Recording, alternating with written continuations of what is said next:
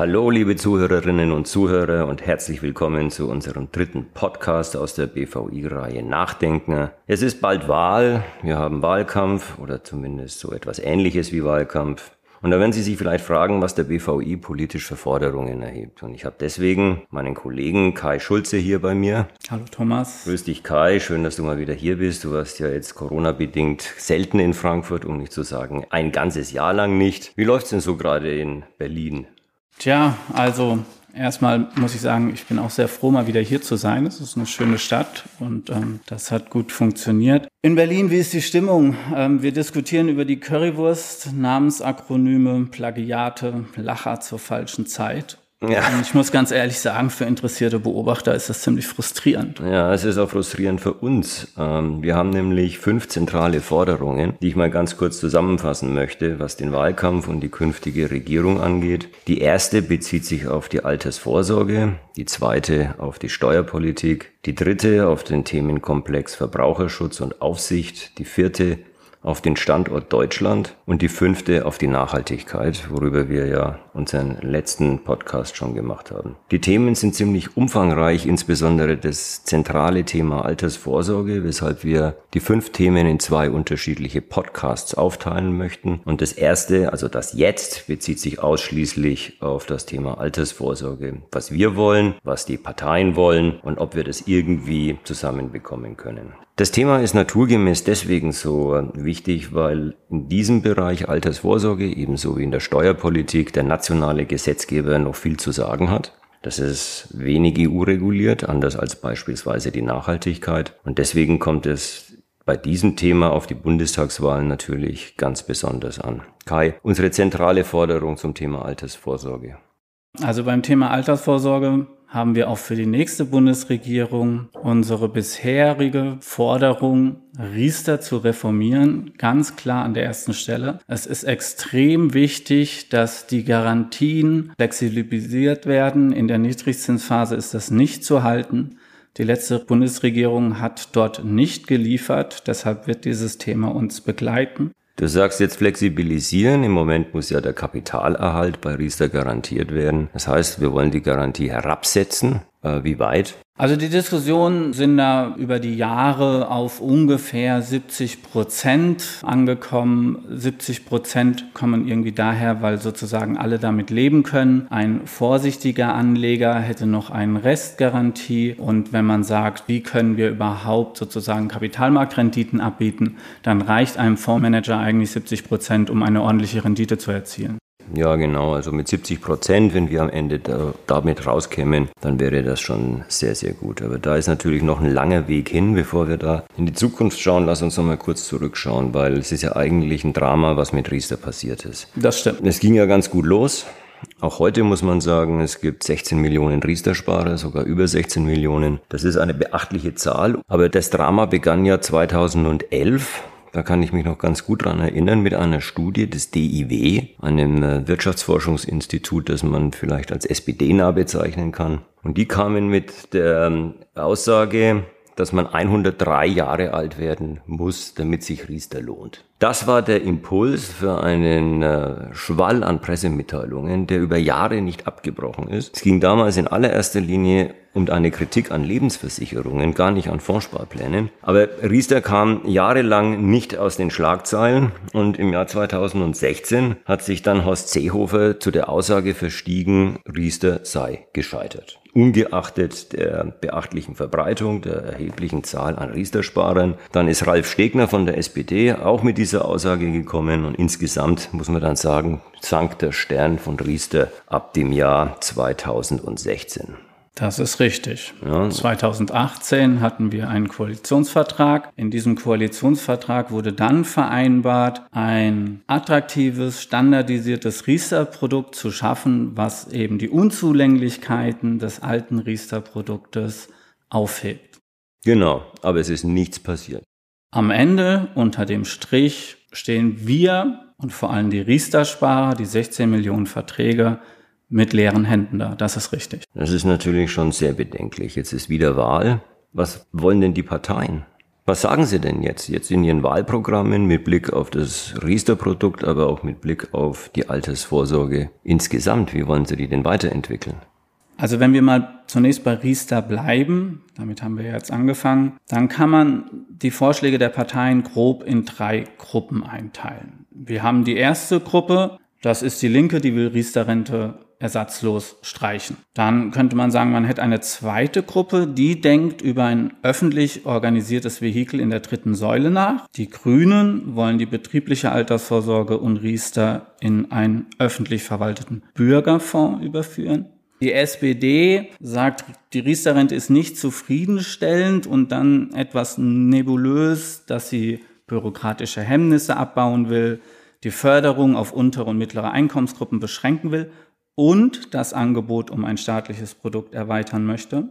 Und CDU, CSU, die wollen ein neues Riester-Standardprodukt ohne Beitragsgarantiezwang mit Opt-out für Arbeitnehmer, aber sie stellen eine Bedingung. Sollte sich die Verbreitung dadurch nicht deutlich erhöhen, wollen auch sie ein staatlich organisiertes Produkt. Und du kannst dich erinnern, das war der Parteitagsbeschluss Leipzig aus dem November 19. 2019. Ja, ja, genau. Leipzig 19, da haben sie das beschlossen, ja. Und die dritte Gruppe, die wir sehen, sind sozusagen neue Ideen. Da haben wir einmal von der FDP äh, ein Vorschlag der Aktienrente in der ersten Säule eine kapitalgedeckte Komponente einzuführen. Und zuletzt kam jetzt die Idee wieder von CDU, CSU, die eine Generationenrente prüfen wollen, bei der aus staatlichen Mitteln ein Beitrag von Geburt an in einen Pensionsfonds fließt. Okay, das mit dem Pensionsfonds ist wichtig. Also Pensionsfonds hast du gesagt, öffentlich verwalteter Fonds hast du gesagt und schließlich Bürgerfonds. Ähm, das klingt für mich alles nach einem Staatsfonds. Es sind staatlich verwaltete oder organisierte Vehikel, die natürlich dem Wettbewerb in diesem Bereich, den wir durch Riester ja seit 20 Jahren haben und auf ähm, diesem Weg hat sich Deutschland ja mal gemacht, den Wettbewerb enorm verändern wird, sagen wir es mal so. Ja, es gibt ja eine relativ spitzfindige Sophisterei in Berlin, was ein Staatsfonds ist. Also in Berlin spricht man lieber von staatlich organisierten Fonds als von einem Staatsfonds. Am Ende macht es keinen großen Unterschied. Es wird auch gerne das Modell Schweden genannt. Schweden beispielsweise wäre ein, nach unserem Verständnis selbstverständlich ein Staatsfonds, dieser AP7. Zumal man in Berlin ja auch immer ein Obligatorium möchte. Klar, auch Wettbewerb mit privaten Produkten, aber trotz allem der AP7-Fonds führt ja auch individuelle Konten für die Altersvorsorge-Sparer, also letzten Endes für die Einzahler in die Rente.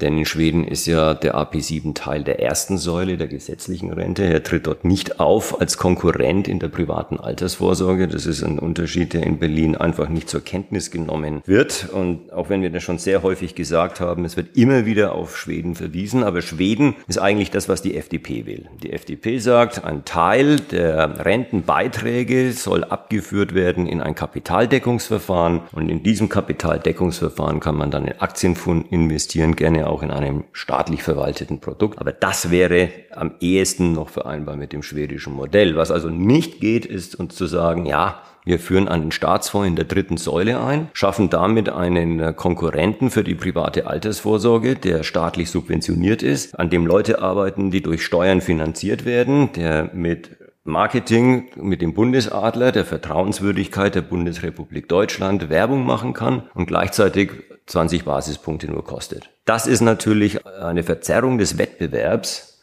die in der privaten Säule nicht hinnehmbar ist. Das ist ein Riesenproblem. Außerdem könnten wir natürlich in Deutschland wahrscheinlich schwer vermeiden, dass bei der Anlage des Staatsfonds Aspekte eine Rolle spielen, die vielleicht nicht ausschließlich renditebezogen sind und vielleicht nicht ausschließlich dem Ziel dienen, der Altersvorsorge nach vorne zu bringen. Mit anderen Worten, also wir hätten ständige Diskussionen politischer Natur über Anlageentscheidungen in diesem Staatsfonds und davor können wir die Berliner Politik nur warnen. Das ist übrigens auch einer der Gründe, warum wir uns für Riester einsetzen. Es gibt zwei Gründe, warum wir uns für Riester einsetzen. Zum einen, es geht um ein Produkt, das 16 Millionen Anleger hat. Und die kann man jetzt nicht im Regen stehen lassen. Und zum anderen, die Weiterentwicklung von Riester ist besser als die Neugründung eines Staatsfonds auf der grünen Wiese. der den Wettbewerb verzerren würde und im Übrigen auch in westlichen Ländern kein Vorbild hätte.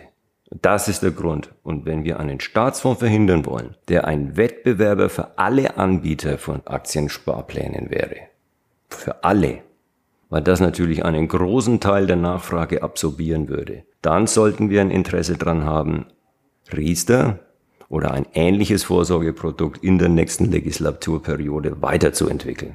Deswegen ist es ein ganz, ganz großes Anliegen des BVI, damit wir hier Fortschritte machen. Und das erste, wie du schon gesagt hast, Kai, der erste Schritt muss sein, die Garantie abzusenken.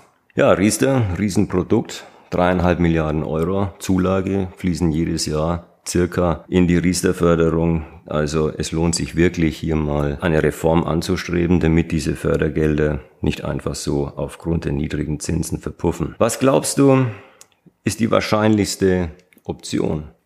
Wie wird es jetzt ausgehen? In wenigen Wochen ist Wahl. Was machen wir dann? Tja, du hast ja selber gesagt, also es sind alles, es sind alles staatliche, staatliche Produkte in irgendeiner Form. Was du nicht gesagt hast, ist das, was hier in Frankfurt, ich möchte mal sagen, in der Frankfurter Blase, alle möchten, was, wovon alle träumen, ein Aktiensparprodukt ein Aktiensparplan, ein Aktienfondssparplan, der entweder steuerlich oder per Zulagen gefördert wird. Hat sowas überhaupt Aussicht auf Erfolg? Will das in Berlin irgendjemand? Also vielleicht zwei Komponenten deiner Frage, Thomas. Wie geht es weiter? Bei Riester haben wir schon festgestellt, eine Garantieabsenkung müsste eigentlich eher heute passieren als übermorgen.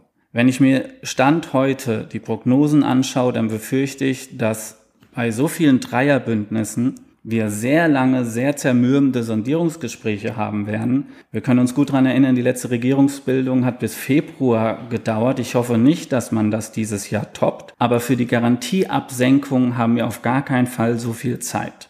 Das heißt, die nächste Bundesregierung, die geschäftsführende Bundesregierung muss dieses Thema eigentlich sofort angehen. Und dann haben wir für den zweiten Teil deiner Frage, wohin steuern die Parteien Reform private geförderte Altersvorsorge ja sozusagen fast Einigkeit, wenn man sich das so anschaut. Ich habe vorhin beschrieben, wir haben drei Gruppen. Die Linke schert ein bisschen aus, die sagt, sie will nur die gesetzliche Rente fördern, aber alle anderen dreien können sich staatlich verwaltete Vorsorgeprodukte vorstellen. Und da würde ich natürlich sehr gerne jetzt irgendwie in die Glaskugel schauen und wissen, wie man sich da zusammenruckelt. Aber es wird enorm schwierig, diesen politischen Konsens aufzubrechen. Und die CDU-CSU wird für ihren Vorschlag, Riester zu reformieren und der Wirtschaft drei Jahre Zeit zu geben, enorm werben müssen unter den Koalitionspartnern. Das wird für die schwer genug. Ich bin sehr gespannt, wie das ausgeht, aber ich möchte keine Prognose abgeben. Ja, ich bin auch ehrlich gesagt ein bisschen skeptisch, was so private Förderung, was die Förderung privater Produkte angeht. Also leider, leider reden viel zu viele von staatlich organisierten Produkten oder Staatsfonds bemühen falsche Beispiele aus Schweden und sonst was. Also man muss leider etwas skeptisch sein, aber das wird uns nicht davon abhalten, bis zuletzt für unsere Position zu kämpfen. Und je nachdem, wie dann die neue Regierung aussieht, das Beste daraus zu machen. Danke Kai, das war's bei diesem Podcast zum Thema Altersvorsorge. Wir fangen bald an mit Teil 2. Da geht's dann um die verbleibenden Themen Steuern, Verbraucherschutz, äh, Finanzstandort und Nachhaltigkeit. Ihnen erstmal ganz herzlichen Dank fürs Zuhören und bis bald. Tschüss.